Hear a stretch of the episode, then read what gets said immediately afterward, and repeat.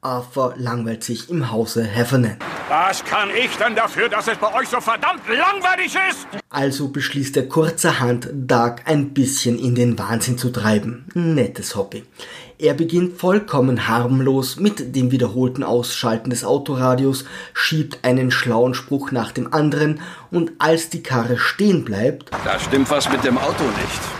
Sind Sie sicher, Mr. Schraubenschlüssel? offenbart er, dass er das Werkzeug für die Reparatur zum Öffnen von Farbeimern entwendet hat. Hast du ihn verschusselt? Er liegt auf meinem Bett. Ich habe die Dosen im Keller gefunden und wollte nur wissen, worin der Unterschied zwischen Navajo-Weiß und Eierschalenweiß liegt. Dass diese inzwischen ausgetrocknet sind, ist nur ein weiterer kleiner Seitenhieb. Doug und Carrie überlegen, ein neues Auto zu kaufen, doch trotz ihres ausgezeichneten Verhandlungsgeschicks können sie sich mit dem Verkäufer nicht einigen. Diese olle Schrottkiste würde ich zu gern mal mit dem Schlaghammer bearbeiten.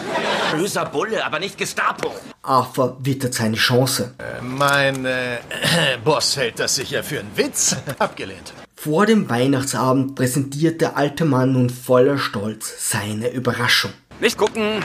Au! Pass doch auf, da. Er hat seine Lebensversicherung aufgelöst und dafür einen Miniatur-Dusenberger gekauft. Dass er so seine Tochter um ihr einziges Erbe bringt, ist nur ein weiterer kleiner Seitenhieb, den Carrie jedoch nicht zu verstehen scheint. Das war mir jeden Penny von meiner Lebensversicherung wert. Oh, Dad, das ist ja Wahnsinn. Du bist so großzügig. Arthurs Plan ist so einfach wie genial. Auf den amerikanischen Straßen ist das Steve Urkel Fahrzeug fast eine Todesgarantie. Ich fahr doch schon so schnell ich kann, Vollgas! Sollte Doug wieder erwartend überleben, so bleibt er früher oder später in der Karre stecken und verhungert. Doch inzwischen haben wir gelernt, dass am Ende immer die Freunde unserer psychopathischen Familie leiden müssen. Also involvieren sie Richie, der sein Auto verliert und fortan seinerseits mit dem Todesdusenberger über die amerikanischen Highways brettern darf.